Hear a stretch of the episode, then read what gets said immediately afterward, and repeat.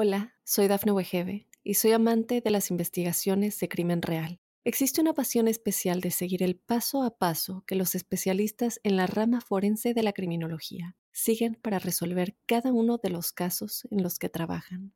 Si tú, como yo, ¿Eres una de las personas que encuentran fascinante escuchar este tipo de investigaciones? Te invito a escuchar el podcast Trazos Criminales con la experta en perfilación criminal, Laura Quiñones Orquiza, en tu plataforma de audio favorita. Hola a todos, hoy vamos a hablar de probablemente la herramienta que más beneficios está demostrando últimamente por la ciencia. Pero creo que no se acaba de aplicar en la dirección correcta, o eso es lo que percibo últimamente y me refiero a la tan famosa fuerza. Creo que nadie hoy en día puede discutir de su utilidad, pero la pregunta es, ¿estás realizando los entrenamientos de fuerza correctamente? Para ello os traigo a Pedro González. Él tiene un blog que se llama Anticulturista, en el que publica artículos muy muy interesantes relacionados con esta temática y tipos de entrenamiento de fuerza. Muy bienvenido, Pedro. Muchas gracias por estar aquí en mi podcast. ¿Qué tal, Claudio? Gracias por la invitación. Y nada, espero estar a la altura del podcast. La verdad que ya había escuchado algún, episodio, em, sobre todo con Manuel Sola, sobre el ciclismo, eh, etc. Y nada, un honor estar aquí. Es mi primer podcast, o sea que espero estar a altura. Pues seguro que lo estás porque, ya te digo, yo eh, te conocí gracias a Twitter, por eso las redes sociales no me gustan demasiado, la verdad, pero sí que es verdad que luego eh, bicheando puedes encontrar eh, gente que divulga bastante bien y a mí, por lo menos, sinceramente, los artículos que he visto tuyo me, me gustan bastante, tienen bastante sentido, eh, tienen bastante coherencia fisiológica, así que me gustaría que tener un pequeño debate contigo acerca, acerca de ciertas cosas, porque mucha gente creo que tiene entendido que la fuerza sabe que es beneficioso, pero va a un gimnasio y se dedica a imitar a lo que hace el de al lado, a lo que hace su amigo o a rutinas de entrenamiento, aunque no me gusta la palabra rutina, pero bueno, ya lo veremos, que se hacía en los años 80 o 90 desde Wader y sigue igual con máquinas de aislamiento. Pero me gustaría, antes de nada, preguntarte por qué has llamado al blog eso de anticulturista y si particularmente tienes algo contra el culturismo, Pedro. No, no, no, no. Eh, la verdad, lo anticulturista no es mm, por nada eh, contra el culturismo. De hecho, me gusta más el culturismo que el powerlifting, por ejemplo. Eh, sobre todo el culturismo antiguo, tradicional, de los 80, los 90, que era un culto real a la estética, no a la simple ganancia muscular como, como es ahora. Que está volviendo un poco en las últimas ediciones, pero bueno. Lo de anticulturista era porque simplemente quería hablar de entrenamiento de fuerza, pero que quedase claro de que que no iba a hablar de culturismo, porque sí que es verdad que el culturismo, guste o no, ha hecho daño al entrenamiento de fuerza. Sobre todo ha confundido a la gente, eh, en el sentido de que se ha relacionado entrenamiento de fuerza con simple ganancia muscular. Y yo quería hablar de entrenamiento de fuerza específico para atletas, eh, para la utilidad real del entrenamiento de fuerza, que es o prevenir lesiones o mejorar el rendimiento eh, deportivo. Por tanto, es simplemente una manera de, ya desde el nombre, tratar de, bueno, eh, quitar ese fantasma del culturismo de entrenamiento de fuerza y evitar ese debate que para mí debería estar enterrado. En relación a lo que, a lo que has dicho, eh, sí, yo también creo que el entrenamiento de fuerza está mal planteado hoy en día. Y yo mi objetivo, si el... Estoy un poco en Twitter porque es la... y en, en el blog, porque al final escribir es la única forma profunda de divulgar. Creo que Instagram no, igual no es tan fácil llegar a, mensajes tan profundos o detallados. Y si el blog fuese bien, mi objetivo sería un poco que tú fueses a un gimnasio en, el futuro y en ese gimnasio tú dijeses, mira, practico fútbol, eh, tenis, eh, baloncesto, lo que fuese, eh, maratón. Y en ese gimnasio te diesen una rutina específica para prevenir lesiones y mejorar el rendimiento de ese deporte.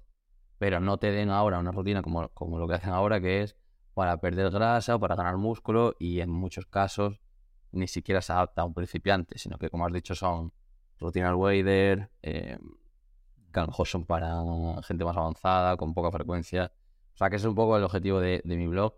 Y el sentido del nombre. Pero no, no tengo nada en contra del culturismo, incluso me gusta. Pues antes de ponerlo, de ponernos a hablar directamente de la fuerza y todo lo que conlleva y los tipos, eh, me quiero parar un momento en un artículo que tienes mm, sobre la nutrición, porque es verdad que la estética hay defensores de que lo más importante es la dieta. Y otra persona que no, la dieta es lo de menos, que lo que importante es el entrenamiento. Eh, ¿Tú personalmente qué le das más importancia? ¿Al entrenamiento o a la dieta? Y porque en el caso de la estética del momento corporal, ¿eh? Para estética yo diría, eh, a mí no me gustan las medias tintas, la verdad, y yo diría entrenamiento. para mí está claro. Y solo tienes que irte al extremo. alguien que haga muy buena dieta pero no entrene, no va a conseguir un físico. Hablando de estética, no hablando de salud, porque ya en salud hay incluso más claridad, es decir, es entrenamiento, sí, pero en, estética, alguien que haga una dieta perfecta y no entrene, no va a conseguir un físico, em, por decirlo de alguna manera, esbelto o armonioso, no sé cómo llamarlo, ¿vale? Pero alguien que entrene, entrene muy bien, entrene intenso y entrene a nivel élite y haga una dieta pues mala, sí que puede llegar a un, a un físico bueno. Es decir, hay casos de atletas que tienen buen físico y comen mal, pero al final, entrenando por rendimiento, eh, acaban absorbiendo las calorías que, que, pueden consumir de más o lo que sea. Para mí, a mí no me gusta debatir sobre eso. Para mí, el mensaje debería ser entrenar. Sí, en tu propio blog tienes el ejemplo, ¿no? Que suelen ser los clásicos, ¿no? El de Usain Bolt, el de Michael Phelps, eh, triatlón ahora que están bastante de moda los noruegos, vemos a Blumenfeld, a Iden, vemos la, eh, a veces se publica lo que comen, son cantidades brutales, pero es que la gente no entiende que no hay otra. Es decir, si entrenas a tantísimo nivel, no queda otra que ingerir muchas calorías, pero la gente tiene la pelea con... Lo que yo percibo es que muchas personas o las dudas que a mí me llegan en redes sociales es la contraria. Hay gente que está obsesionada en qué comer para mejorar su físico y cuando hablas con esa persona es que no entrena o entrena muy poco y piensan que simplemente con la dieta pueden obtener un físico eh, muy, muy optimizado y no entienden que o entrenas y entrenas fuerte o tener un físico tan esbelto eh, o tienes una genética muy, muy, muy particular o es imposible. Claro, eh, sí, además es, es que es lo que... a mí me gusta mucho, en, relación a ese artículo, me gusta mucho un vídeo que, que, está enlazado en el artículo de mm, Matt Fraser, el campeón de, de CrossFit. Y en este vídeo él explica Sí, él explica que él no cuenta, es que evidentemente un atleta no va a contar calorías. Eh, un atleta va a tratar la comida como un combustible, punto. Eh, no, hay, no hay más. Entonces, él mismo explica que en función del momento donde esté en la temporada, eh, cambia su dieta, su dieta pero que no en ningún momento cuenta calorías. Es decir, él a lo mejor en, competición, después de, él cuenta que después de... Mm, de, bueno, cualquier prueba de CrossFit, eh, come ositos Aribo y bebe litros de Gatorade con azúcar a top. Porque lo que necesita es reponer energía y estar disponible para la siguiente prueba. Punto. Sin embargo, cuando está fuera de la competición, sí, cuida más la dieta, obviamente. Come muy calórico porque lo necesita. Come mucho arroz, eh, mucha proteína, etcétera. Y él mismo cuenta que cuando dice que le entra hambre, pues a lo mejor eh, se come típicos cacahuetes garrapiñados de estos que comen en, en Estados Unidos. Eh, o sea que es que al final es una relación de lo que entra y lo que sale. Para mí, si entrenas por rendimiento, deberías tratar la comida como combustible. Evidentemente, no somos atletas de, élite, ni tú ni yo, ni el común de los mortales. Entonces siempre hay matices. Eh, siempre va a ser necesario cuidar la dieta y bueno, no hacer a son cosas básicas, es decir, no comer comida basura, etcétera. Eh, pero bueno, que para mí, eso, eh, entrenamiento mucho más importante que, Completamente de acuerdo, sí, hay muchísimos ejemplos. Luego tiene Rick Froning también con el crossfit, o si te gusta el ciclismo y con Manu solo que has comentado antes, eh, tiene una tesis doctoral muy buena que habla sobre la nutrición en ciclistas y toman una cantidad de carbohidratos que es inaccesible para el resto de los comunes, pero para ese rendimiento o para la gente que entrena muy fuerte es imprescindible. Y ya para entrar en materia, para ponernos fuertes, pregunta mía. ¿hay que hacer pesas o podríamos empezar a estar fuertes con gomas, con autocargas, con poleas? ¿Qué nos puedes comentar al respecto, Pedro? Eh, sí, a ver, pues puedes, puedes ponerte fuerte entrenando con peso corporal o, o con gomas o con lo que sea, pero al final las pesas son una herramienta. Es decir, ¿puedes apretar un tornillo sin un destornillador? Pues sí, puedes usar un cuchillo, puedes usar la uña, eh, puedes usar lo que quieras. Lo que pasa es que va a ser o más fácil o más difícil. Em, las pesas son la herramienta más adecuada para entrenar la fuerza. ¿Por qué? Porque la carga es medible. Simplemente. Tú no puedes medir la tensión que genera una goma. Porque a veces las tiras más, a veces las tiras menos, o lo que sea. Lo mismo con el peso corporal. Eh, a veces pesarás más, pesarás menos, o lo que sea. Al final el cuerpo eh, es un conjunto de articulaciones.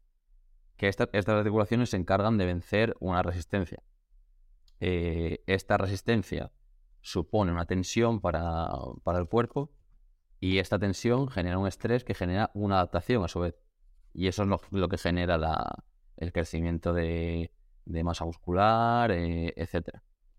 Esta tensión puede venir de múltiples herramientas.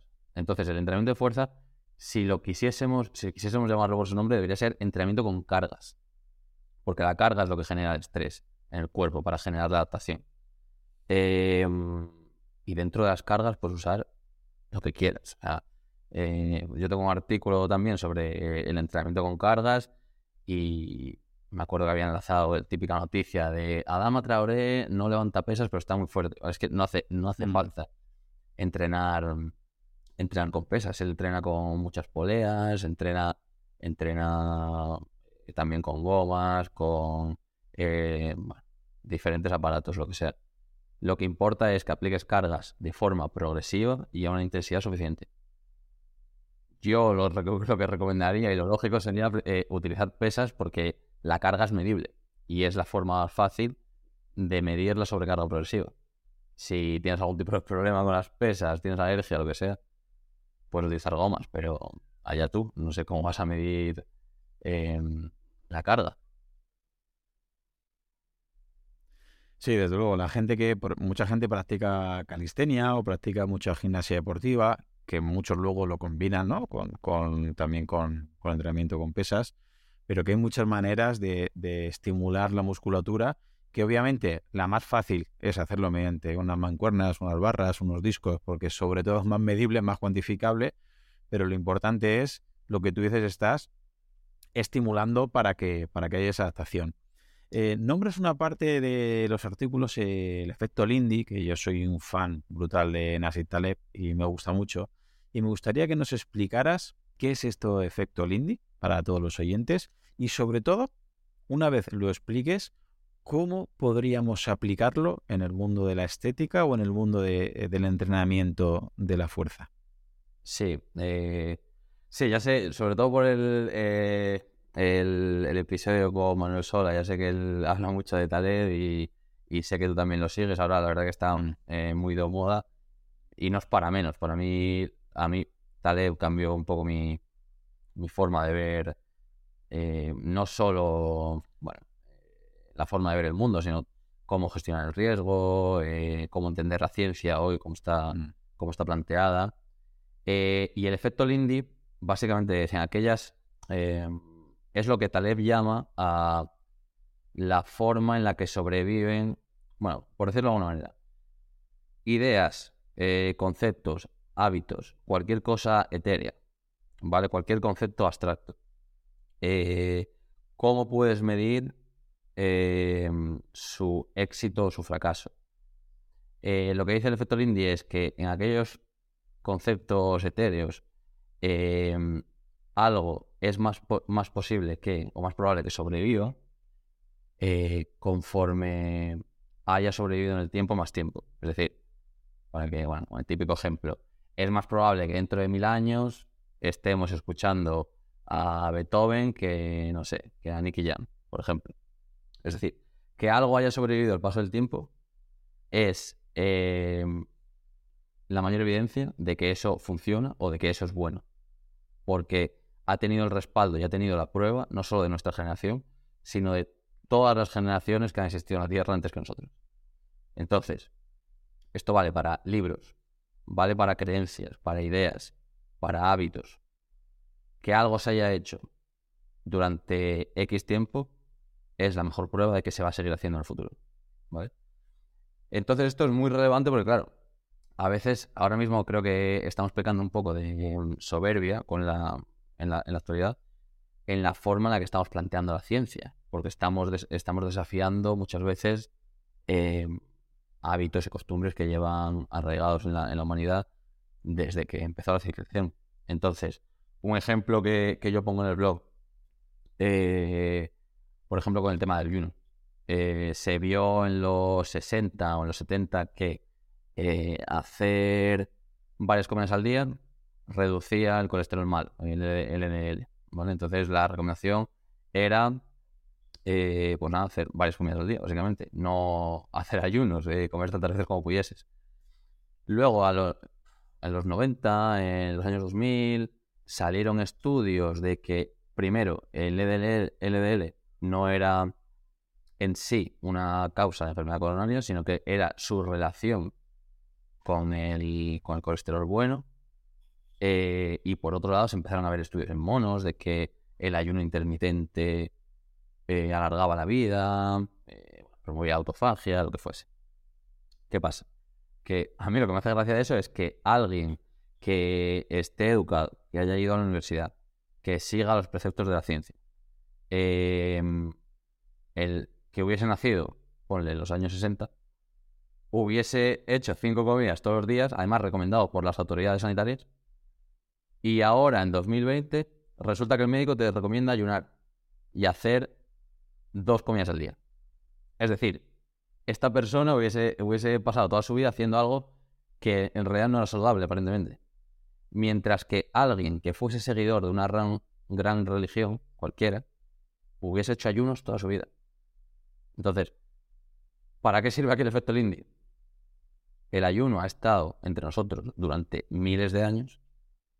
Está claro que tanto nuestra generación como las generaciones que han pasado eh, por la Tierra antes que nosotros han validado que el ayuno es una herramienta útil para lo que sea, pues para limpiar el organismo, eh, pues eso, las religiones a lo mejor lo utilizan más como paz mental, eh, limpiar un poco, resetear el cuerpo, etcétera.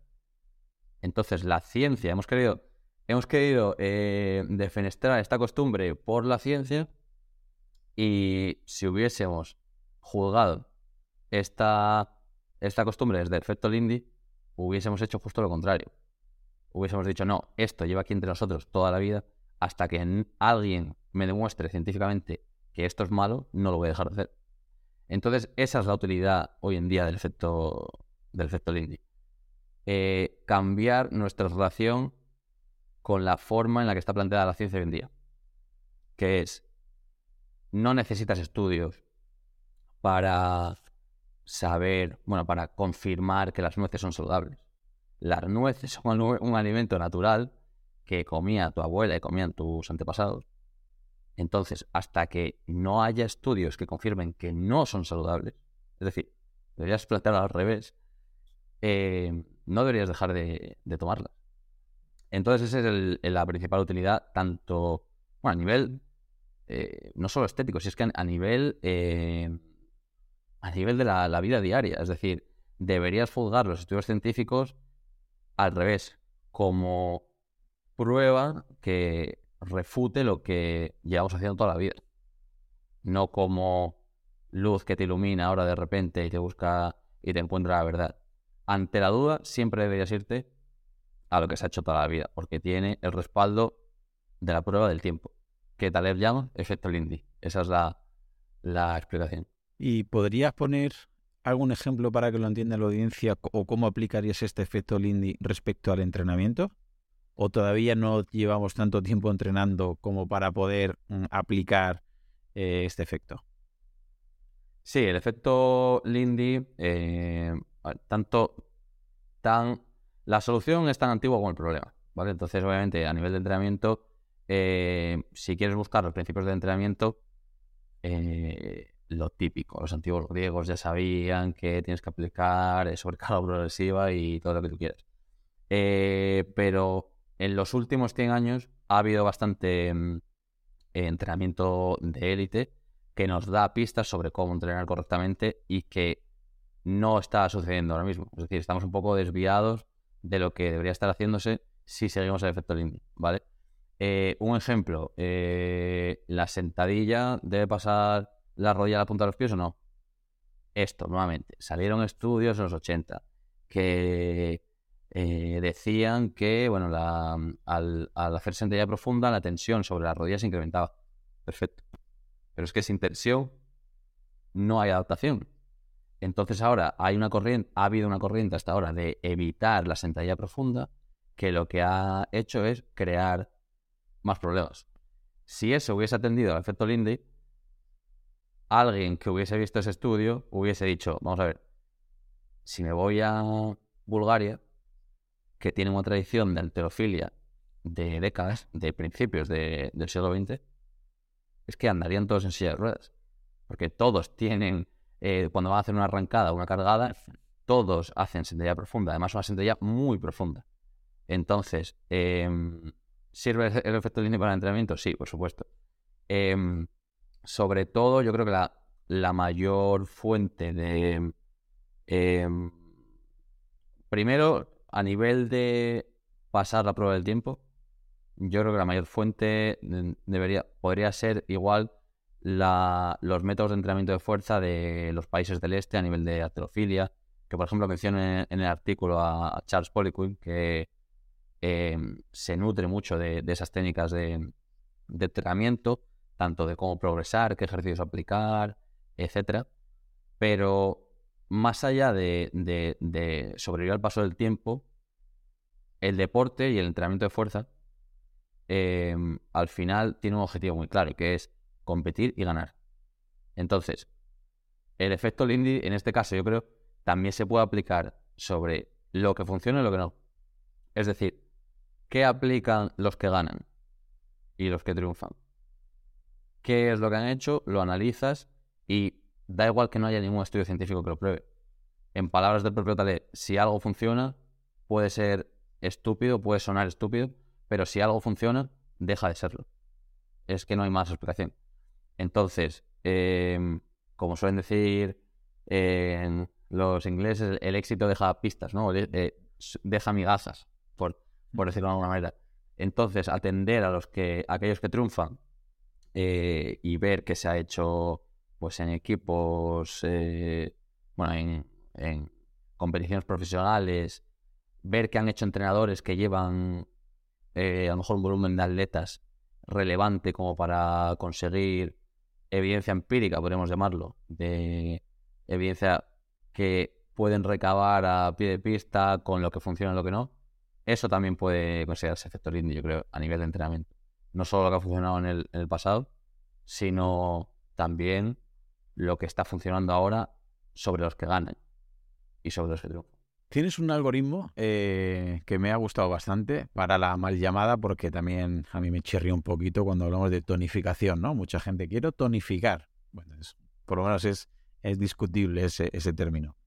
Eh, ¿Nos podrías poner un ejemplo práctico eh, de esta tonificación, entre comillas, muscular, para aquellos que decidan, bueno, venga, me voy a poner fuerte para este verano, Estamos ya llegando a abril. Eh, ¿Nos puedes explicar un poquito este algoritmo en qué consistiría así, grosso modo? Sí, la verdad que el algoritmo forma, forma parte de los primeros artículos y yo la verdad que los primeros artículos los hice sobre temas bastante genéricos, eh, sobre los que a lo mejor, pues eso, nutrición, eh, a lo mejor estética, temas sobre los que obviamente tengo una opinión, pero tampoco es el foco que le quería dar. Simplemente fue para a lo mejor conseguir eh, hablar de temas, de más temas en Twitter y meterme en más, en más jadeos. Eh, pero bueno, ya que eh, ya que está ahí el, artículo, obviamente esto tiene, tiene también relevancia con el entrenamiento de fuerza.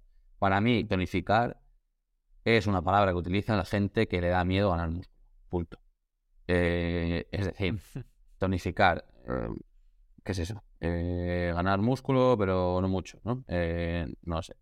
Al final, Tonificar entiendo que es eh, para el común de los mortales, eh, quieres tener un físico musculado, pero no quieres tener un físico demasiado musculado como un culturista. Es decir, quieres, quieres que sea algo, pues eso, armonioso, que dé la sensación de que puedes dedicarte a cualquier deporte, que puedes, que tienes musculatura, pero que puedes correr sin ahogarte o sin lesionarte.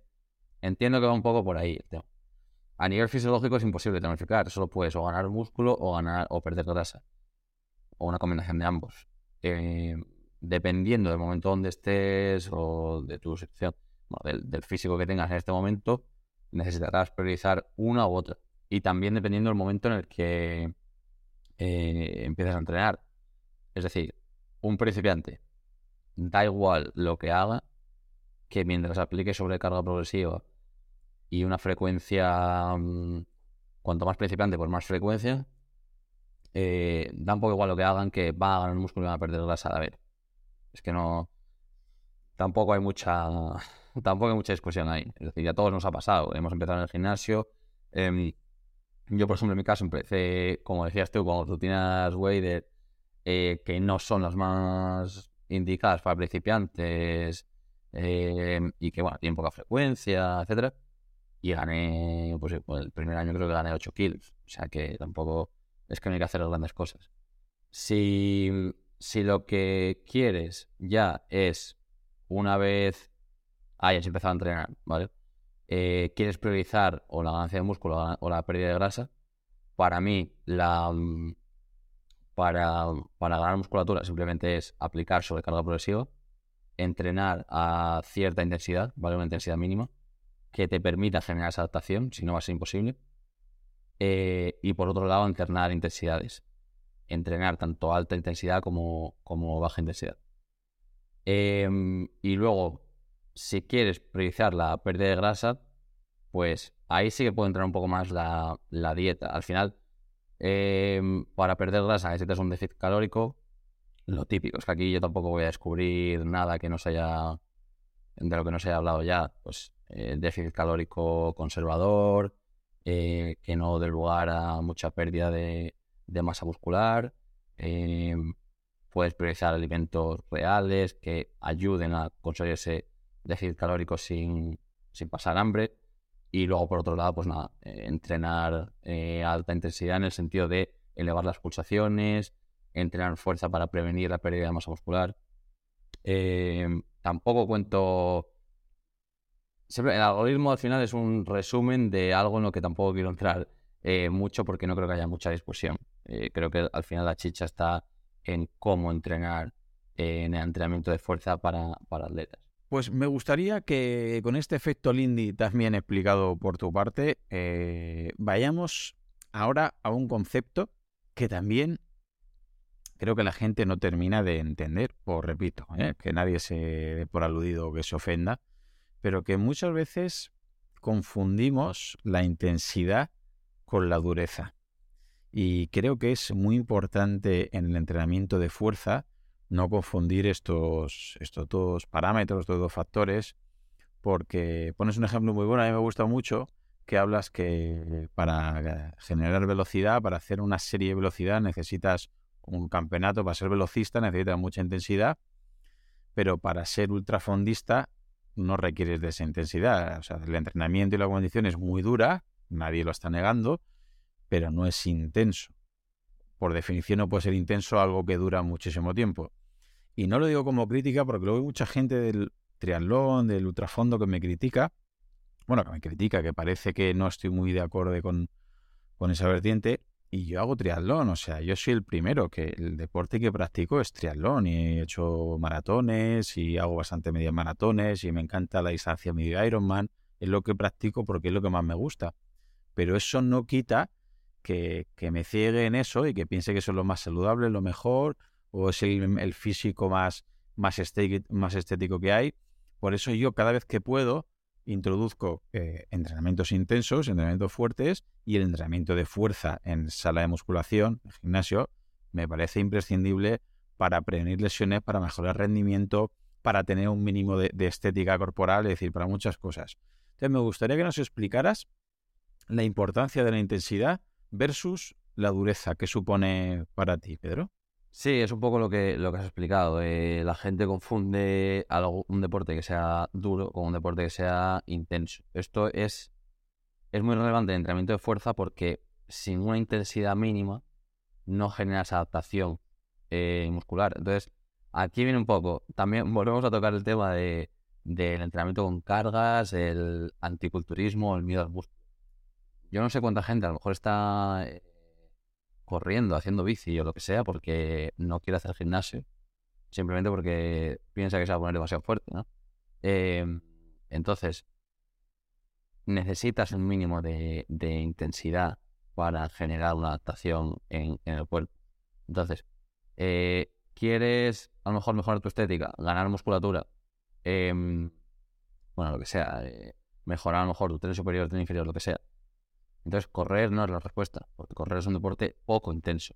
Por definición, un deporte o un esfuerzo intenso es aquel que puedes aguantar durante pocos segundos. Entonces, un sprint es algo intenso, porque la velocidad a la que corres un sprint no la puedes mantener más de X metros o X segundos. Em, una maratón que dura dos horas, tres horas, obviamente es, es, de los esfuerzos menos intensos que puedes hacer. ¿Qué pasa? Que es muy duro. Es decir, yo me pongo a correr una maratón y me muero, evidentemente. Pero em, que sea duro es algo diferente. Es decir, puede ser intenso a lo mejor a nivel cardiovascular o, lo que sea.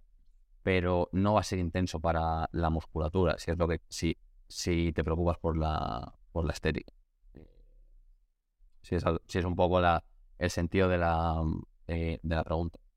A nivel de intensidad, pues cuánto sería un esfuerzo, cuándo, ¿cuándo dejaría de ser un esfuerzo, intenso, eh, por decirlo de alguna manera. Yo creo que a partir un esfuerzo que puedas aguantar por más de 40 segundos ya pierde un poco el sentido de alta intensidad, ¿vale? Y esto se ve un poco en, los, en corredores mismo. Si tú ves un sprinter que corra o que compita en 100 metros lisos, 200, etcétera, suelen tener buena musculatura. Eh, hasta los 400 metros más o menos eh, tienen buena musculatura. Los 400 metros suelen durar unos 40 segundos. O sea que yo creo, yo más o menos como me he guiado, ¿vale? Unos 40 segundos podría ser un esfuerzo lo suficientemente intenso como para considerarlo que, bueno, te ayude a ganar masa muscular, etcétera. Más allá de ahí, bueno, eh, ya sufriría un poco la, intensidad.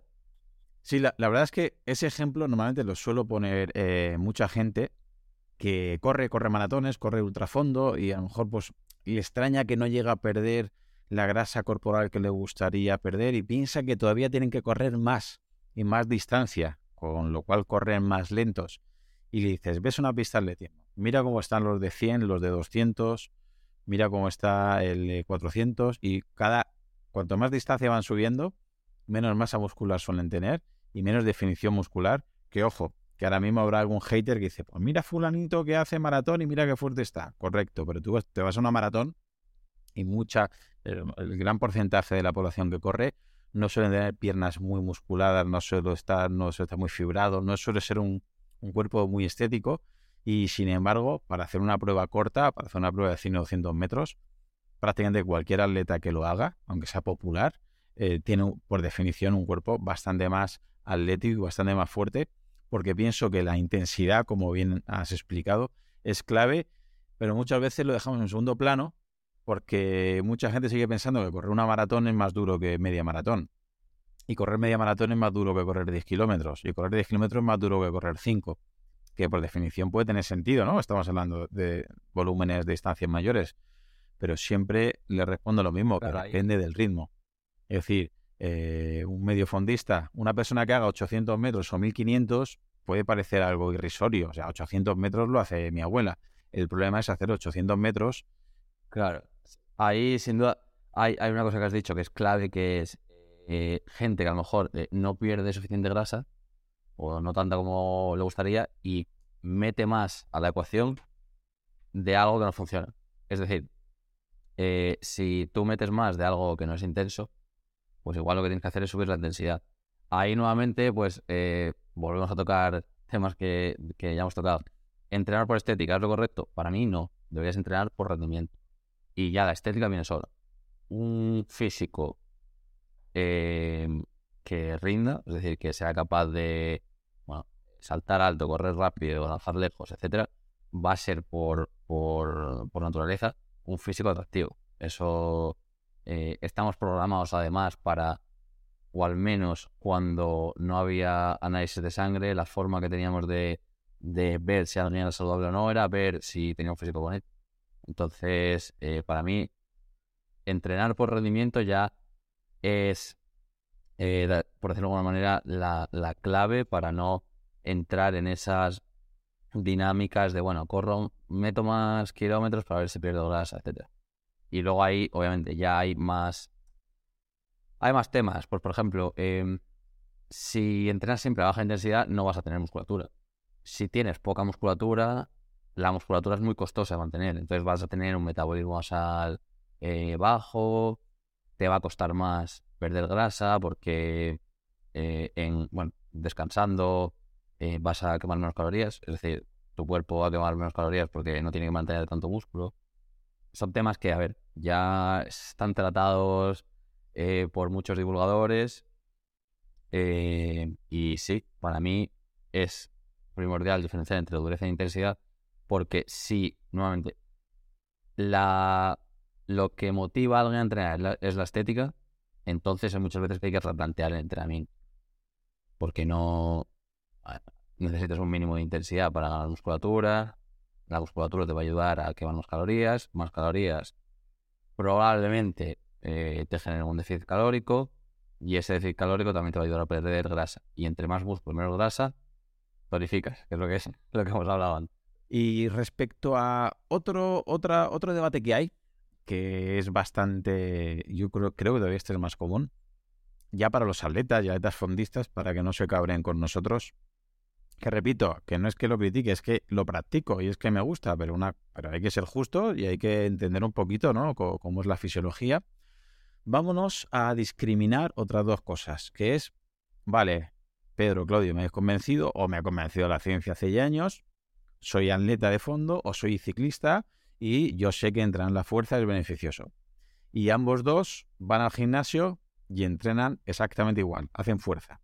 Vamos a imaginar encima que son buenos alumnos y no hacen máquina de aislamiento y hacen directamente, hacen sentadilla, hacen peso muerto, hacen dominadas, hacen zancadas, trabajan, digamos, ejercicios básicos y los hacen bien. Tendríamos que también diferenciar cómo enfocar el entrenamiento de fuerza, por ejemplo, entre un atleta, un corredor y un ciclista? Y, te voy a hacer otra pregunta, aprovecho, dentro de esta.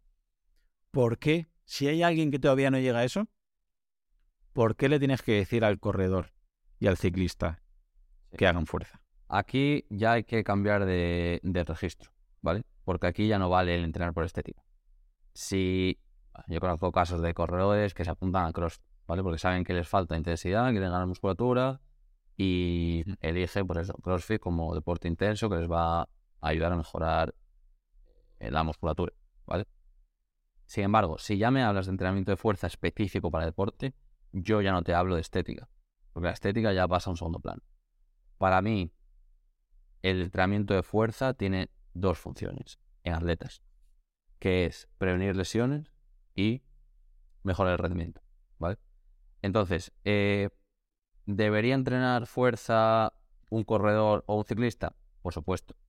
Todo el mundo quiere prevenir lesiones, es decir, cuanto más puedas prevenir lesiones y cuantas más horas puedas meter de práctica deportiva, mejor vas a ser.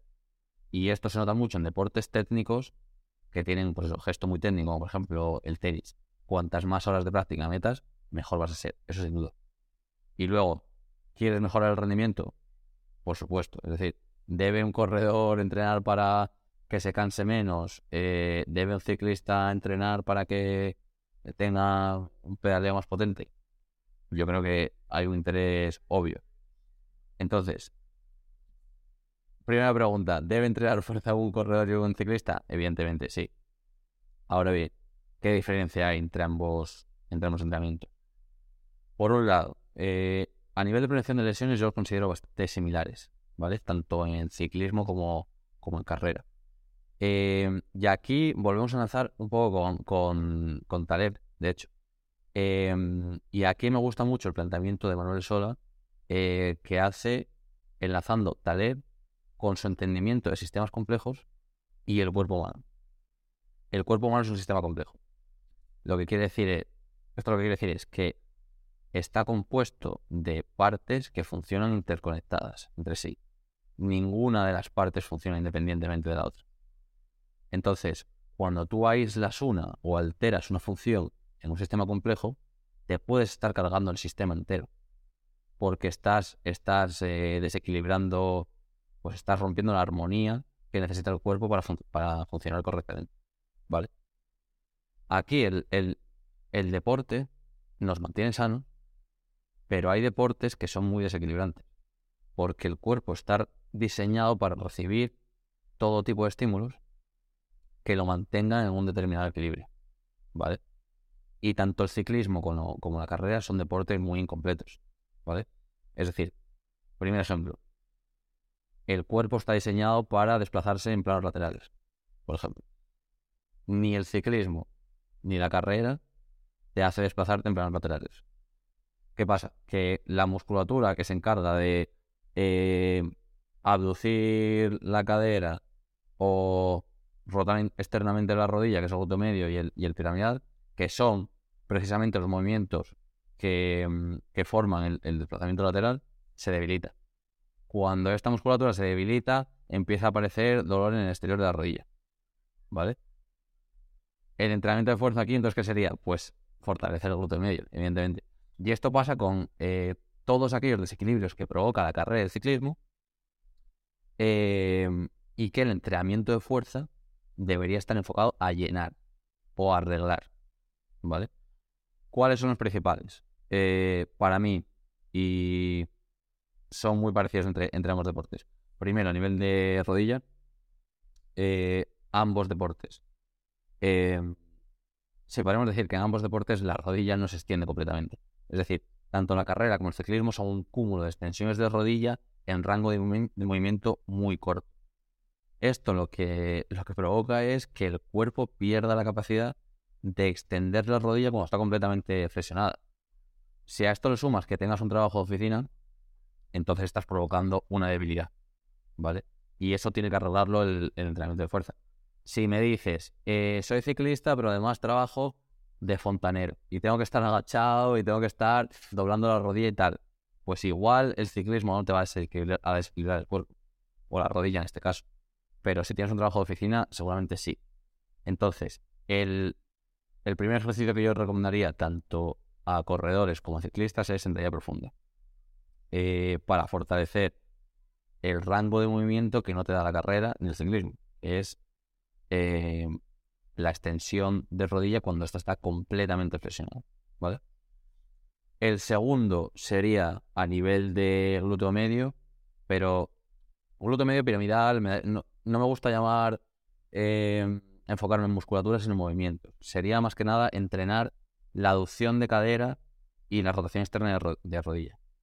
Que esto va a llenar el hueco de el no desplazarse en planos laterales, tanto en ciclismo como en la carrera.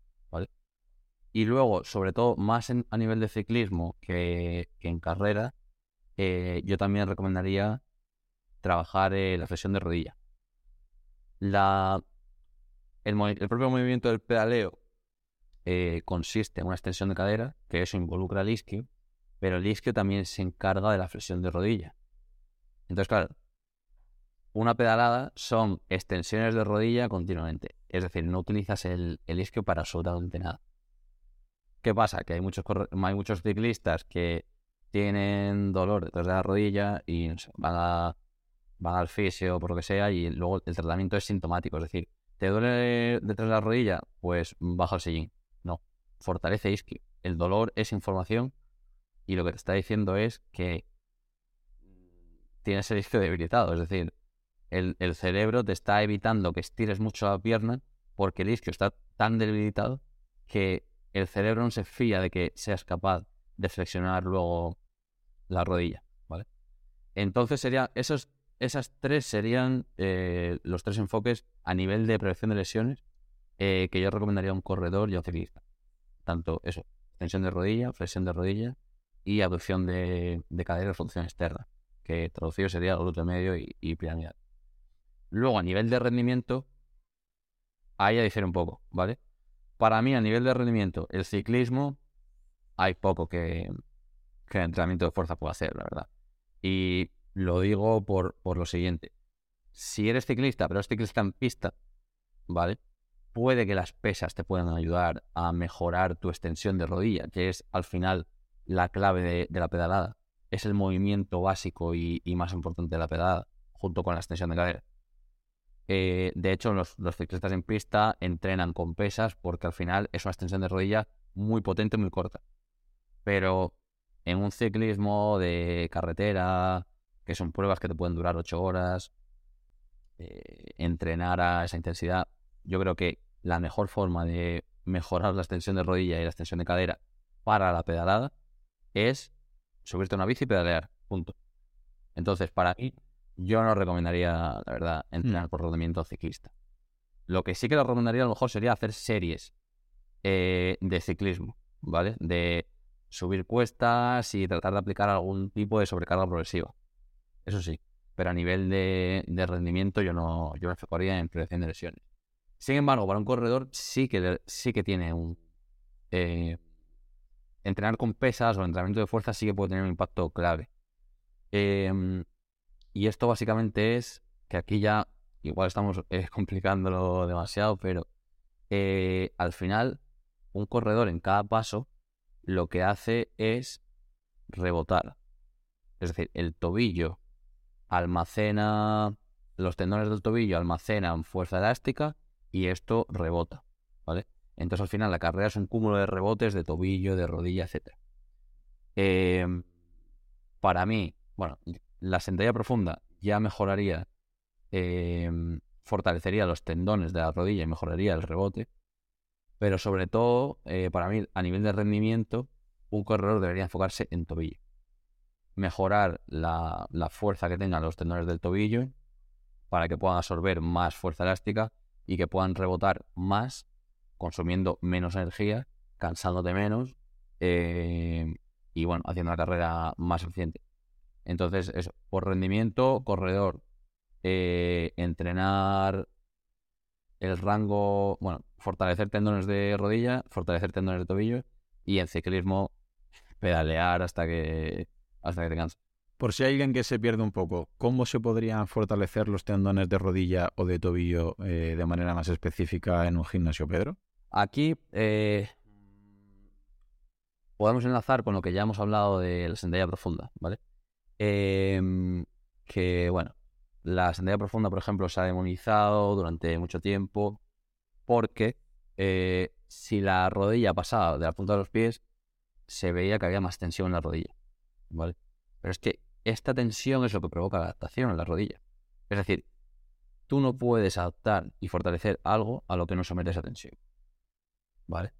Entonces, aquí debemos entender que hay ejercicios que someten a más tensión a la articulación, pero eso no es malo, es necesario para fortalecer la articulación y el tejido conector que rodea a esa, articulación, ¿vale? Entonces, em, aquí ya sería un poco... Eh, estoy pensando cómo, explicarlo así, que no, que no se complique demasiado, pero eh, yo lo explicaría de la siguiente forma. Al final, el cuerpo está compuesto por articulaciones, ¿vale? Y la articulación funciona como una palanca una palanca normal y corriente. Es decir, si tú quieres mover una resistencia, puedes poner algo que sirva como punto de apoyo, eh, coges una barra y, con la barra mueves la resistencia, ¿vale? Em, aquí esto no es deporte, esto es simple física. Cuanto tú en, un extremo de la, barra está la resistencia y en otro extremo de la barra está el motor, eres tú el que aplica la fuerza, ¿vale? Cuanto más cerca está el punto de apoyo de la carga, más fácil es la palanca, más favorable y menos fuerza tiene que aplicar el motor. las articulaciones funcionan de forma parecida. Un, si tú piensas en un curl de bíceps, por ejemplo, ¿vale? Típico eh, contracción de codo con mancuerna, ¿vale? el motor es el bíceps, que contrae la articulación. La carga sería la mancuerna que está sujetando con la mano y el punto de apoyo sería el codo. El propio codo, hablando eh, el punto de unión entre ambos huesos y que está conectado con tendones y ligamentos. ¿Vale? Eh, ¿Qué pasa? Que si tú alejas, de, forma general voy a hablar, ¿vale? Si tú trabajas en rangos de movimientos completos, estás enfocando la tensión en la articulación, que a su vez es necesaria para generar la adaptación. Y pensando nuevamente en el curso de bíceps, cuanto más extiendes el brazo, más se aleja la mano y por tanto la mancuerna y la carga del codo. Y por tanto la palanca es más difícil. ¿Vale? Entonces, ¿cómo debería entrenar un atleta en el gimnasio para mm, fortalecer los tendones? Primero y de forma general, entrenar con rangos de movimiento completos. Hay excepciones a esto, ¿vale? Esto es una simplificación, ¿vale? Que si quieres luego entramos en ello. Pero la forma de entrenar sería con rangos de movimiento completos y cada vez mayores. Por ejemplo, en el caso de los corredores, hacer elevaciones de gemelo con un rango de movimiento completo y cada vez mayor y con una sobrecarga progresiva, fortalecerá el tendón. Y nuevamente, con la sentadilla profunda lo mismo.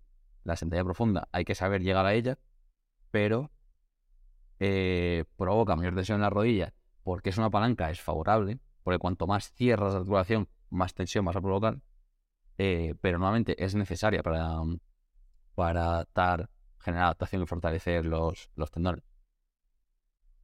Es un concepto eh, un poco, si quieres entramos más en detalle, pero eh, tiene su... Sí, no, me gusta porque hablan mucho de la sentadilla y, bueno, para mí mm, desde que empecé a estudiar todo esto, que ya empecé a estudiar CAF ahí en el, lo que era INEF en el 99, ya se empezaba, y obviamente mucho antes, a, hablar que era como el ejercicio rey. Y creo que con este efecto Lindy se sigue viendo. Pocos ejercicios tienen eh, los beneficios que puede tener la, la sentadilla y yo sí que considero que es un ejercicio, creo que actualmente un poquito infravalorado por lo que comentamos se le han achacado problemas a nivel eh, de rodilla, pero volvemos a lo mismo. Hay gente que dice, no, yo es que hacía sentadilla y me lesioné. Bueno, ¿te lesionaste porque hacías sentadilla o no estabas tú para hacer sentadilla, no tenías movilidad, no tenías fuerza, querías levantar más kilos de lo que estabas preparado para levantar y eso es lo que te ha generado esa lesión? Porque para no hablar entero de cómo hacer una sentadilla perfecta, que estaremos aquí bastante tiempo, Sí que me gustaría que nos dijeras, eh, que yo lo que veo bastante, problemas que hay a nivel de, tobillo, a nivel de, dorsiflexión, y que si bien, porque no tienes, eh, que muchas veces se le achaca, ¿verdad?, a que falta flexibilidad o falta movilidad en el en, gemelo, en sóleo, pero que a veces no se habla que también tienes que tener fuerza en esos gemelos, en esos sóleos o en el propio tibial, y que a veces una solución, por lo menos al principio, es eh, o bien utilizar unas zapatillas de alterofilia, unas zapatillas que tengan un, talón que, te eleven, o eh, ponerte unos discos, ¿no? Ponerte un par de discos debajo del talón para que te eleven el talón y estés un poquito eh, con esa elevación a, modo de cuña y que facilite un poquito la, la ejecución de la sentadilla. ¿Nos podías explicar qué problemas suele presentar la gente con el tobillo y cómo lo podrían solucionar Bien, repito, con equipamiento o con las zapatillas, poniendo discos o trabajando tibiales, sóleos, gemelos. ¿Qué nos puede decir al respecto, Pedro? Sí, a nivel. Bueno, eh, puedo, puedo enfocarme en el tobillo, pero bueno, voy a hacerlo un poco en, general sobre los problemas que pueden surgir en la, en la sentadilla. Pero empezando por el tobillo. Em, al final, bueno, elevar el tobillo lo que permite eh, es, sobre todo cuando tiene restricciones de movimiento en la cadera y tal, eh, lo que permite elevar el tobillo es tener la espalda más recta, básicamente. De hecho, en alterofilia, como bien has dicho, las zapatillas tienen cuña, ¿vale? E, y además tienen un tacón elevado de, de 2 centímetros, como mínimo. Entonces, em, normal, pues bueno, puedes utilizar unas, unas, zapatillas de alterofilia, pero yo lo que hago, sinceramente, es me pongo un par de discos en, en los talones y listo. Em, esto es básicamente porque al final, eh, si elevas los talones, puedes llevar las rodillas más adelante, puedes descansar los isquios sobre los gemelos y eso te permite eh, poner la espalda más recta. ¿vale? Es el principal beneficio. Esto puedes trabajarlo también con entrenamiento de fuerza, a su vez. Es decir, mejorando, como has dicho, mejorando la, la.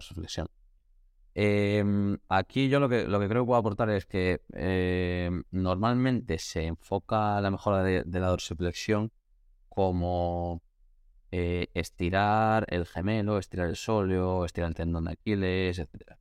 Y claro, es sorprendente porque el músculo que se encarga de la dorsiflexión es el tibial. Entonces, si quieres mejorar la dorsiflexión, lo primero que debes hacer es flexión de tobillo, que es de lo que se encarga el tibial, y fortalecer tu tibial. Cuando tengas un tibial fuerte, vas a notar que en la parte de abajo de la sentadilla, si haces el gesto de levantar el tobillo, o al menos levantar los dedos del pie, vas a notar que puedes llevar la rodilla mucho más adelante. Y con eso puedes eh, conseguir una mayor verticalidad. Y luego, por otro lado, sería como, bueno, ya en bueno, otros foros, en otros blogs o lo que sea, ya se comenta mucho el estirar el gemelo. Para mí, más allá de estirar, sería ir ganando rango de movimiento o ir fortaleciendo un rango de movimiento cada vez mayor. En vez de estirar, creo que tiene más sentido eh, fortalecer la extensión de tobillo en un rango de movimiento cada vez mayor. Hacer, pues, por ejemplo, empezar con elevaciones de tobillo en el suelo, ir alejándote de la pared para ir incrementando el rango de movimiento del tobillo y luego posteriormente añadir desnivel, dejar que caiga el tobillo y ser capaz de extender el tobillo desde un desnivel cada vez mayor. Y eso con esos dos es como vas a mejorar la dorsiflexión. ¿Qué pasa? Cuando mejores la dorsiflexión o, o calces el, el talón de alguna manera, mm, lo que vas a provocar también es una extensión de rodilla más cerrada. ¿Vale? Que ahí, a nivel de rodillas, donde pueden aparecer también eh, problemas, y esto lo enlazamos con, con el anterior punto. Em, cuando tú haces una sentadilla profunda, el, la tensión se enfoca en la articulación, ¿vale? Porque la palanca es muy cerrada y es muy desfavorable. Esto no es malo, esto, eh, como ya hemos dicho, es realmente lo que va a fortalecer tu rodilla. ¿Qué pasa? Que los tendones y articulación en sí es una zona de muy poco flujo sanguíneo. Entonces, si tú quieres machacar la musculatura, la musculatura al, tener tanto flujo sanguíneo se va a recuperar muy rápido. También es más fácil que se rompa, pero eh, se va a recuperar muy rápido. Y esto se ve, por ejemplo, futbolistas. Cuando alguien se rompe un isquio, en tres semanas está de vuelta. Cuando alguien se rompe un ligamento, en tres meses está de vuelta. Y cuando alguien se rompe un hueso, en ocho meses está de vuelta. Es decir, cuanto menos flujo sanguíneo, más difícil de romper pero más, más eh, fácil de recuperar. ¿Qué debes hacer entonces? Llevar flujo sanguíneo a la articulación para, bueno, como lubricar un motor, un, motor, eh, perdón, básicamente. Eh, ¿Cómo se hace eso? Volvemos al tema de las palancas. Debes hacer lo contrario. Si la sentadilla profunda es un ejercicio con una palanca muy desfavorable, donde la tensión está en la articulación, deberías calentar primero con ejercicios de palanca favorable que trabajen la musculatura, pero no la, no la articulación, congestionar el cuádriceps y toda la musculatura alrededor para preparar la articulación para los ejercicios de eh, lo que yo llamo en el blog de rango largo, eh, pero bueno, podemos llamarlo de palanca desfavorable. Un calentamiento muy bueno. Eh, caminar hacia atrás en cinta, que ahora está muy de moda por Ben Patricks. La bici. Empujar o tirar del típico trineo. Todo esto es muy bueno porque son extensiones de rodilla en rango muy corto que hacen trabajar el motor de la palanca, que es el músculo, pero no ponen la tensión en, eh, la articulación, porque la, articulación no está cerrada, es decir, el tendón no está estirado cuando hay que contraer la, la rodilla y no, no está sometida a tensión. Entonces, si tú primero haces eh, un buen calentamiento congestionando el cuádriceps, el tibial, el gemelo, etc., y rodeas la articulación de flujo sanguíneo, vas a poder hacer un mayor rango de extensión de rodilla. ¿Vale? Em, bueno, tobillo, rodilla. De momento me voy a quedar ahí porque la sentadilla podríamos, podríamos hablar un rato. se comenta también mucho que es perjudicial, eh, a veces la sentadilla, a veces el press tras nuca, a veces un peso muerto. Y bueno, hay traumatólogos, hay fisios que así lo pueden constatar porque ellos ven que en su consulta viene mucha gente lesionada, ¿no? Con, y muchos tienen un patrón de entrenamiento muy parecido. Ahora con el CrossFit, que repito, no critico CrossFit, he, practicado CrossFit también, me gusta mucho el CrossFit, pero como todo, con mucho cautela, según cómo lo hagas, según quién seas, según el monitor, cómo te apriete, depende de muchas variables, eh, eh, puede ser muy bueno o puede ser muy, muy perjudicial. Pero, por ejemplo, mm, al final podríamos catalogar si hay ejercicios que en sí mismos sean perjudiciales, porque si luego vemos, hay gente que tiene muy claro que un peso muerto es muy perjudicial, pero luego dices, bueno, ¿cómo levantarías tú realmente un objeto pesado del suelo? Realmente deberías hacer un peso muerto bien hecho. O dice, no es que la rodilla, yo creo que otra vez estamos superando ese, ese estigma que la rodilla no debe pasar en ningún caso la, la punta del pie, pero si analizamos al saltar mucha, un niño que cae, salta de un árbol y al caer, cae en sentadilla profunda y la rodilla pasa del pie. O si vemos bajar los escalones a una persona, la rodilla pasa la punta del pie. Y volvemos al efecto Lindy a lo primero. Si esa función tiene la rodilla o el trasnuca, a veces en el hombro, te quitas la camiseta. Es decir, eh, si ese, yo creo que si la articulación tiene esa opción, esa movilidad, es por algo y no creo que haya per se, que haya en sí mismo un ejercicio que sea perjudicial. ¿Cuál es tu idea, Pedro? ¿Existen ejercicios que podamos, podemos llamar por nombre y apellidos que son perjudiciales y que nadie, absolutamente nadie, deberíamos hacer porque son lesivos? ¿O tendríamos que tener una opción B y tener que hacer, tendríamos que hacer otra lectura de estos ejercicios perjudiciales, entre comillas? Yo creo que no, al menos en general. Hay, a mí hay ejercicios que no me gustan. Por ejemplo, eh, box squat, ¿no? De una sentadilla, bajar hasta, hasta un cajón, sentarse. A mí el hecho de ese sentarse, cuando lo he probado, la columna la siento rara abajo. Hay ejercicios que no me pueden gustar. Pero por lo general no hay ejercicios perjudiciales. Lo que hay son ejercicios mal programados.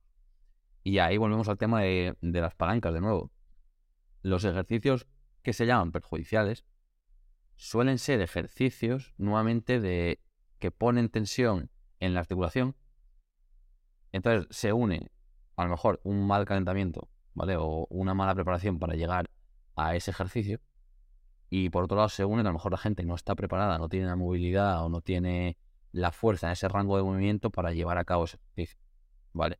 Pero no hay un ejercicio perjudicial como tal porque si tú necesitas un rango de movimiento en la vida diaria, lo que necesitas es fortalecer ese rango de movimiento.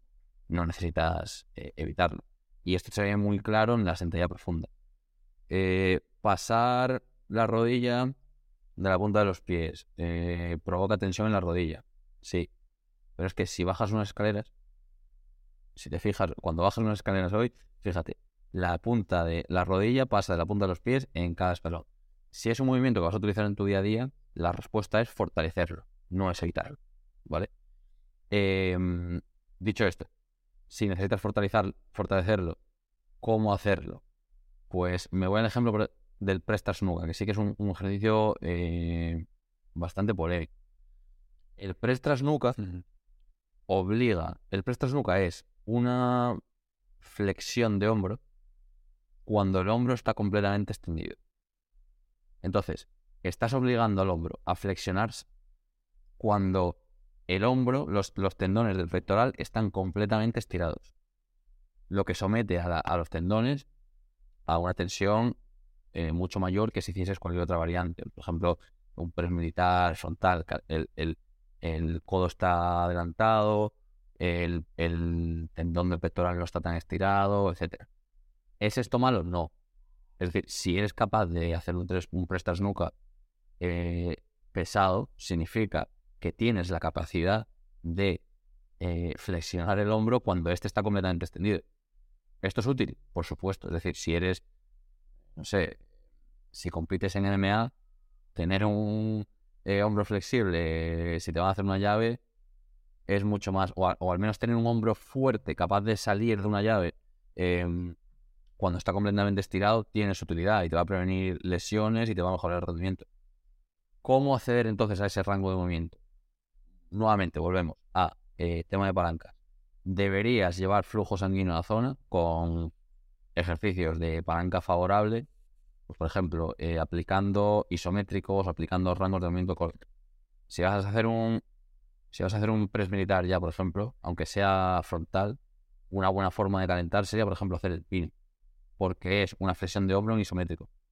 Eso va a llevar, em, o bueno, simplemente hacer repeticiones con la barra en rango de movimiento muy corto, porque no estás estirando el tendón, no lo estás sometiendo a tensión, pero sin embargo estás calentando la musculatura, que es la que verdaderamente tiene flujo sanguíneo.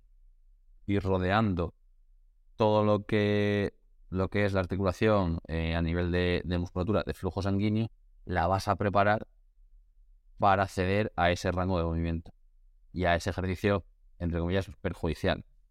Y luego viene lo segundo, es decir, eh, por mucho que tú calientes bien, lleves flujo sanguíneo a la zona, etcétera, obviamente tienes que aplicar una sobrecarga progresiva con un rango de movimiento cada vez mayor. ¿vale? Y luego el, el segundo punto que sería la movilidad pues por ejemplo, en, una, en un press tras nuca, yo no me lanzaría a meterlo al principio de la rutina. Por ejemplo, haría pues un pullover antes que abra el pecho y que permita ofrecer menos resistencia y, disminuir la, tensión en el, en el, tendón una vez vayas a hacer el press nuca. Eh, o incluso unos fondos, unos fondos en paralelas o anillas con máximo rango de movimiento que estire el pecho también pueden servir. Entonces, es más un tema de saber programar los ejercicios en base a dónde estás aplicando la tensión que evitar los ejercicios que pueden eh, o que, en teoría son perjudiciales porque te pueden lesionar. Eh, nuevamente, mm, igual puede haber ejercicios perjudiciales o no. Bueno, no. O sea, lo que, lo que hay son ejercicios para los que no estás preparado. Simplemente necesitas eso, calentar bien, eh, programar bien los ejercicios con un orden correcto, programar bien las palancas para llevar fuego sanguíneo a la zona y aplicar una sobrecarga progresiva tanto en carga como en rango de movimiento. Para ir cerrando, Pedro, eh, quiero tocar otro concepto que, como no, también tiene su controversia, que es la flexibilidad. Y me gustaría que nos explicaras eh, cómo deberíamos trabajar para ganar esa flexibilidad o como bien dices, que me gusta mucho acceder, porque mucha gente sigue pensando que lo que es al acabar el entrenamiento o un día voy a hacer elasticidad y se ponen a estirar, hacen cuatro estiramientos y piensan que ya van a acceder a un rango de movimiento superior, pero luego se dan de bruces con la realidad y dicen, no, si yo estiro mucho pero no gano flexibilidad. Y dice, pero es que a lo mejor no estás haciendo el entrenamiento correcto y sí que tienen, sí que intervienen otros factores que me gustaría que nos explicaras cómo podemos acceder a, ganar esa flexibilidad, Pedro. Sí. El, entrenamiento de flexibilidad no deja de ser un tipo de entrenamiento de fuerza. Eh, ya aquí entender el propio entrenamiento de fuerza nos ayuda a entender la flexibilidad. Em, cuando un novato o alguien que no haya entrenado en su vida se mete al gimnasio y empieza a levantar pesas, va a ganar fuerza pero es probable que en las primeras semanas no gane ni un solo kilo de músculo, ¿vale? Porque las adaptaciones que primero se producen son a nivel de cerebro, neurales o nerviosos, como quieras llamar. Es decir, las primeras adaptaciones que se producen son de enseñarle al cerebro de lo que es capaz, o al menos de desbloquear esa habilidad en el cerebro y convencer a tu cerebro de que eres capaz de hacer ese esfuerzo sin, sin autolesionar. ¿Vale? Entonces, con la flexibilidad pasa un poco lo mismo. Si tú tratas de abrirte de piernas eh, todo lo que puedas y empiezas ya a llegar a un rango de movimiento en el que no estás, que no, que no controlas o que a lo mejor estás rígido, lo primero que vas a sentir es un calambre en el glúteo. Y eso eh, es, un, es un reflejo del cerebro para, para que cierren las piernas, básicamente. Eh, es decir, el calambre en el glúteo lo que te va a hacer es hacer que cierres las piernas porque el cerebro está interpretando que estás llegando a un rango de movimiento que no controlas. Y que si vas más allá, el cerebro interpreta que te vas a lesionar. Entonces, simplemente es una estrategia de, de, autoprotección, por decirlo de alguna manera, ¿vale? Entonces, la forma de ganar flexibilidad básicamente es entrenar, eh, es similar al entrenamiento de fuerza, es decir, eh, ganar, o al menos ganar fuerza en un rango de movimiento cada vez mayor, ¿vale? Eh, ¿Cómo se puede hacer esto? La gente piensa que solo se puede hacer estirando, pero es que estirar es entrenamiento de fuerza, supone una tensión, pero es un esfuerzo de muy poca intensidad. Y volvemos ahora al tema de la intensidad. Es decir, que, que un estiramiento sea duro, por mucho que estés sudando, estirando, es que no es un esfuerzo de, intensidad suficiente para provocar una adaptación y para generar un aumento de fuerza un rango de movimiento cada vez mayor. ¿vale? Tiene su utilidad, como ahora vamos a, comentar, pero no es de intensidad suficiente. Entonces, estirar solo serviría para gente que sea muy rígida, ¿vale? Y que estirar de verdad le provoque eh, una tensión de suficiente intensidad para generar una adaptación, o gente que no tenga musculatura suficiente o que tenga poca musculatura, y entonces estirar también es, un, es una tensión de suficiente intensidad para generar la adaptación. Esto, pues lo típico. ¿Por qué el yoga le sirve a las chicas y no a los chicos? Pues porque los chicos suelen tener más musculatura que las chicas. Entonces, alguien que, pues eso, una chica que no haya hecho deporte en su vida y no tenga musculatura, pues realmente el yoga le va a servir. ¿vale? Entonces, estirar ya le va, le va a servir. Pero, eh, ¿cuántos? Yo tengo ejemplos de, de, amigos que se han apuntado a yoga y a la semana es que no, no, no mejorado nada. Eh, o incluso al mes. ¿Vale? Porque tienen cierta musculatura y estirar no sirve, simplemente. Eh, ¿Cuándo puede ser útil estirar? Cuando quieres mejorar tu flexibilidad sin mejorar, sin ganar musculatura, ¿vale? Y esto se ve mucho en gimnastas, por ejemplo.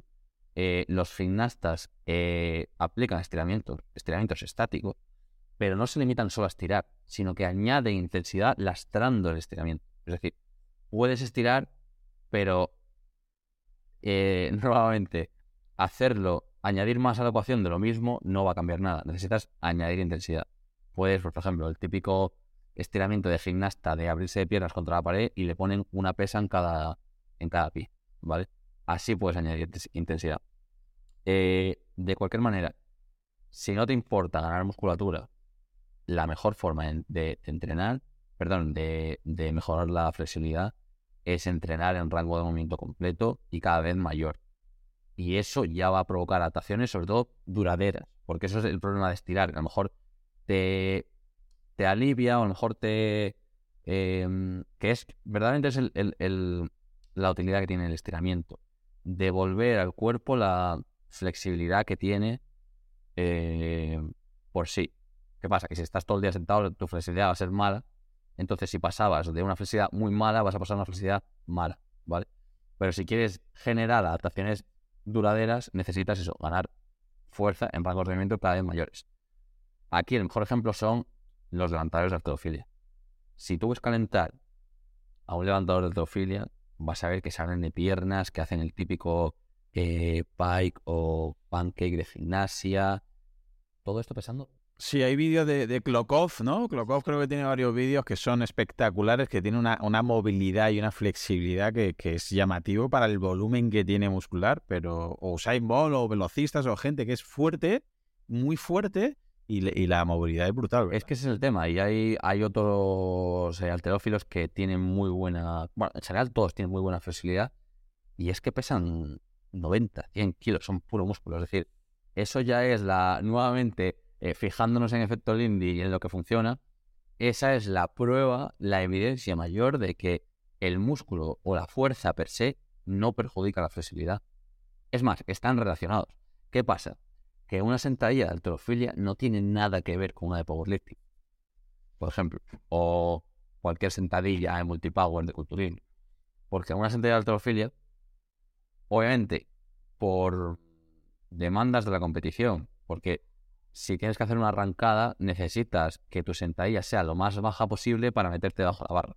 Entonces, alguien de alterofilia entrena una sentadilla lo más profunda posible, lo que le obliga a generar la mayor extensión de rodilla posible, la mayor apertura de cadera posible, la mayor dosis de dosificación posible. Es decir, y tienen que salir de ahí con los máximos rangos de movimiento completos con unas cargas brutales.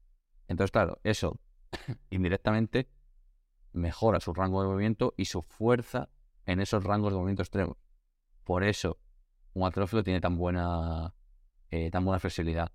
Entonces, em, estirar, sí, sirve, pero eh, tiene una utilidad limitada, que es a gente con poca musculatura, gente muy rígida. Eh, entonces, alguien que se estanque estirando debería pasar al siguiente nivel, que es o bien lastrar el estiramiento, o idealmente, si no te importa ganar musculatura, eh, empezar a aplicar cargas a un rango de movimiento cada vez mayor en generalmente todos los movimientos del cuerpo. Es decir, eh, hacer fondos, tanto paralelas como anillas, en un rango de movimiento cada vez mayor, te va a abrir el pecho. Es decir, va a estirar el pectoral y va a repercutir, por ejemplo, en tu carrera. Es decir, te va, te va a permitir coger más impulso. Lo mismo con sentadilla a nivel de cadera, de rodilla, eh, bíceps, por ejemplo, a nivel de eh, codo y hombro, también para la carrera. Ir aplicando cargas a un rango de movimiento cada vez mayor. Sea que ya podíamos entender, primero aparte de la fuerza y lo funcional, que bueno, a mí me da miedo ese, nombre, pero bueno, que hay mucha gente que dice, bueno, si yo hago, voy al gimnasio, hago fuerza. Y hay gente, pues como dices, hace un press militar o hace un press nuca o incluso hace el pino, hace dominadas, hace press de banca que la barra toca el pecho o hace fondos en paralela, luego hace pesos muertos, luego hace sentadilla profunda y casualmente, que no es casualidad, tiene un físico estético y tiene bastante movilidad. Y sin embargo, su primo también va al gimnasio, pero hace todo máquinas de aislamiento. Hace típicas máquinas Nautilus de gimnasio, y curiosamente y casualmente, que no es casualidad, su estética, su físico no es tan estético y la movilidad que tiene suele ser mucho más limitada. ¿Es una de las explicaciones, Pedro? Sí, totalmente. Eh, al final, eh, muchas de las máquinas que ves en el gimnasio tienen rangos de movimiento cortados. Eh, no sé si a lo mejor por un tema también de ego, ¿no? que al final es un poco en lo que se ha mm. convertido el gimnasio y de lo que la gente huye y que a mí me gustaría que cambiase. Em, y luego que trabajas, trabajas solo la musculatura en muchas de las, de las máquinas, porque no tienes, aparte de que no tienes el rango de movimiento completo, pues no trabajas tampoco las articulaciones, no generas adaptación en ellas. Em, estás generando musculatura que a lo mejor tu articulación no es capaz de soportar. Entonces, sí, sin duda.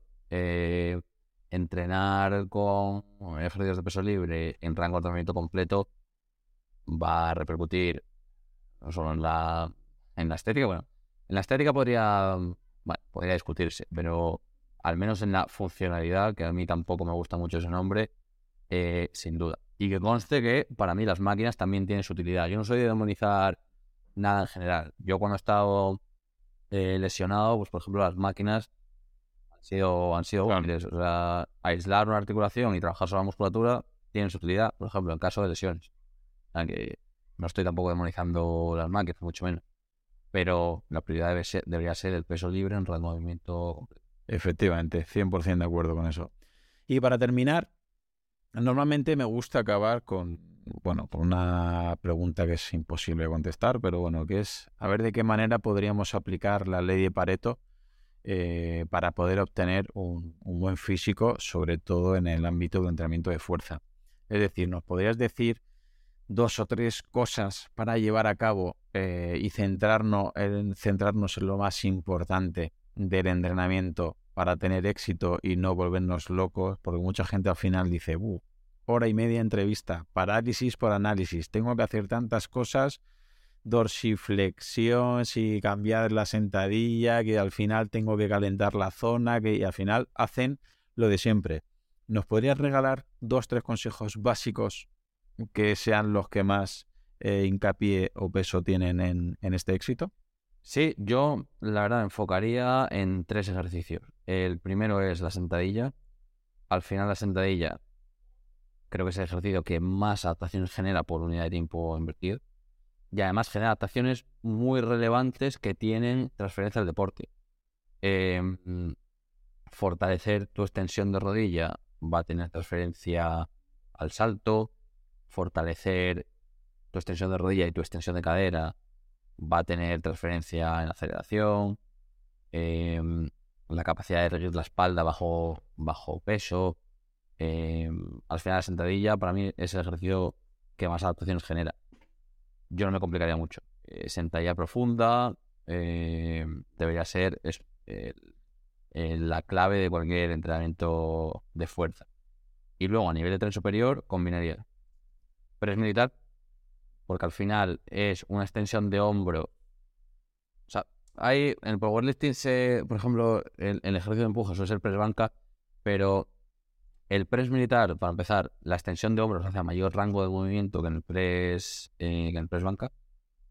Y sobre todo, sostener un peso por encima de tu cabeza para mí tiene beneficios más allá de fuerza, por ejemplo, a nivel postural, a nivel de fortalecer el trapecio, que se queda olvidado en el, en el en el press banca, para mí tiene más beneficios en el em, en el deporte a nivel de transferencia que, el, que press banca. Eh, y luego esto debería combinarse con el ejercicio o con el movimiento contrario, que se ha dominado, que al final es una extensión de hombro. Con esto estás trabajando la flexión de hombro, la extensión de hombro, que flexión de hombro junto con rotación interna de hombro, etcétera, se encarga de muchos movimientos aplicados al deporte, como lanzamientos, pegar un puñetazo, eh, lo que sea. Y luego la extensión de hombro también, eh, por ejemplo, el saque de tenis, escalar, em, lanzar, también involucra la extensión de hombro. Con estos tres movimientos ya estarías cubriendo, podríamos decir, el 80% de, de lo que necesita un buen atleta. Y que, por tanto, va a repercutir en tu, en tu físico. Es decir, yo hablo de rendimiento para, porque para mí rendimiento igual a estética. Obviamente, si eres luchador de sumo o powerlifter o, eh, no sé, peso pesado de lo que sea, no vas a tener a lo mejor tan buen físico. Pero bueno, para mí están ligados. Entonces, con estos tres ejercicios ya estás descubriendo la, la regla de, de Pareto, estás cubriendo este 80%. ¿Qué pasa? Que estos ejercicios nuevamente están hay limitaciones, ¿vale? Y yo añadiría un par de extras más, ¿vale? Que son muy relevantes para el deporte. El primero sería, a nivel de tren superior, la rotación externa. Em, la rotación externa de hombro. Básicamente, cuando tú haces press, incluso press militar, press banca, incluso dominadas, cualquier ejercicio de tiro y empuje, sueles tener el hombro internamente rotado o sueles incluso trabajar la rotación interna del hombro mm. eh, activamente, pero siempre te olvidas de la rotación externa. ¿Qué pasa? Un puñetazo o un lanzamiento por... Eh, de lo que se encarga este movimiento es la rotación interna, ¿vale? Pero el cerebro nuevamente no te va a dejar ejecutar toda la potencia que tienes en ese movimiento si el que se encarga de frenar no el movimiento que se encarga de frenar no es suficientemente fuerte, que en este caso es la rotación externa. Entonces, yo añadiría rotación externa eh, para, bueno, preservar la salud del hombro, mejora postural, etcétera. Y luego, a nivel de tren inferior, lo que, en lo que me enfocaría sería en la flexión de rodilla. La flexión de rodilla es en, en un sprint, no en la fase de aceleración, pero en la fase ya de pasar los 10 metros, cuando te has erguido completamente, el, cada zancada pasa a depender de, la flexión de rodilla. Entonces, la extensión, bueno, una sentadilla trabaja extensión de tobillo, cadera y rodilla, pero no trabaja las rodillas de flexión. Entonces, para evitar este desequilibrio, también me enfocaría en la flexión de rodilla. Con una típica máquina de cool de isquio, ya, si eres atleta amateur o lo que sea, ya valdría. Es decir, ya si lo quieres pasar a nivel élite, pues ya enfocarte en curl nórdico eh, o similares. Pero con una máquina de curl de disco ya, ya valdría. Entonces, nada, serían esos tres: sentadilla, press militar y, y dominal. Para mí sería lo básico. Y con dos pequeños complementos, que sería rotación externa de hombro y flexión de rodilla. Con eso debería rendir en 90%. Vamos, no puedo estar más de acuerdo contigo. Yo, eh, de hecho, cuando hay días que voy al gimnasio y porque no tengo tiempo, porque vamos vamos todos, intento ir aunque sea mm, 15 minutos y si te, solo puedo hacer un ejercicio, a mí personalmente mi favorito es el overhead squat, sentadilla arrancada. Y yo ahí noto mm, que, vamos, que obviamente solo es un ejercicio, con lo cual no puede ser completo, pero noto que el trabajo es mm, brutal y se lo recomiendo a mucha gente. Mucha gente que no puede entrenar, que no tiene tiempo, digo, a veces con un ejercicio puedes hacer muchísimo. Obviamente, si puedes hacer los tres que has comentado, más la rotación externa, más el cool nórdico, por ejemplo, ya me parece que es una pasada y a veces nos perdemos en el eh, análisis, parálisis por análisis, pensando cuál es el mejor ejercicio, sin poleas, si con gomas, si este excéntrico, si este concéntrico, si este aquí, si este allá. Y si volvemos al efecto Lindy, los tres que has dicho son mmm, pre-militar, domina de sentadilla, no llevan 10 años, ni llevan 15, ni llevan 20, llevan toda la vida y al final, mm, por suerte, por desgracia, es lo que funciona. Pues muy bien, Pedro, hasta aquí la entrevista. Ha sido un placer entrevistarte. Creo que has dado información de bastante calidad. A mí personalmente me gusta bastante porque yo tengo 100% el mismo concepto que tú respecto a la fuerza.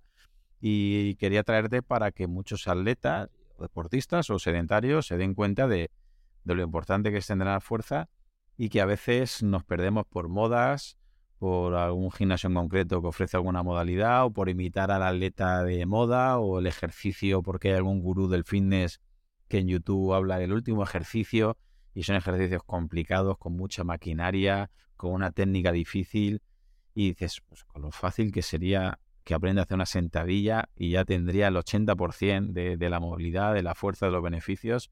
Creo que a veces nos liamos y que este efecto Lindy que has explicado con estos ejercicios básicos que no, por, no porque sean básicos son malos, al, revés, son elementales, son imprescindibles, eh, tendríamos muchísimo ganado. Así que por si alguien no te conoce, nos puedes decir, aunque ya lo hemos comentado al principio de la entrevista, dónde te podemos encontrar, Pedro. Eh, donde suelo estar más activo, o al menos más recurrentemente, es en arroba anticulturista en Twitter. Y donde suelo dar el contenido más profundo y más relevante eh, es en el blog, que es anticulturista.substack.com. O bueno, si pones anticulturista en Google ya eh, por ahí debe salir. Eh, y nada, muchísimas gracias a ti por, por invitarme al podcast. La verdad, hacer muy buena labor de divulgación. Creo que efectivamente, como has dicho, tenemos un concepto bastante parecido de lo que debería ser y no es el entrenamiento de fuerza. Y espero que, bueno, a base de eh, divulgar, podamos cambiar un poco todos los estigmas que hay alrededor de, este mundo. Pues yo creo que así será. Muchas gracias, Pedro. Te mando un fuerte abrazo. Gracias, Claudio. Solamente agregar que si te ha gustado, la manera de agradecérmelo es que lo compartas con algún amigo, algún familiar, tu grupeta de entrenamiento o algún compañero. Si ves interesante el contenido y quieres escuchar los próximos episodios, suscríbete en tu reproductor de podcast habitual. También recordarte que me puedes encontrar en Instagram, Facebook y sobre todo YouTube, Twitter o en mi blog Profe Claudio Nieto, donde intento compartir información que creo interesante aclarar y divulgar. Y un último favor, deja una reseña en la plataforma que utilices. Me ayudarás a darme a conocer y que pueda llegar el mensaje a mucha más gente. Así que con esto me despido, muchísimas gracias por escucharme y te espero en unos días por aquí con un nuevo episodio. Hasta pronto. Hola, soy Dafne Wegebe y soy amante de las investigaciones de crimen real. Existe una pasión especial de seguir el paso a paso que los especialistas en la rama forense de la criminología siguen para resolver cada uno de los casos en los que trabajan. Si tú, como yo, eres una de las personas que encuentran fascinante escuchar este tipo de investigaciones, te invito a escuchar el podcast Trazos Criminales con la experta en perfilación criminal, Laura Quiñones Orquiza en tu plataforma de audio favorita.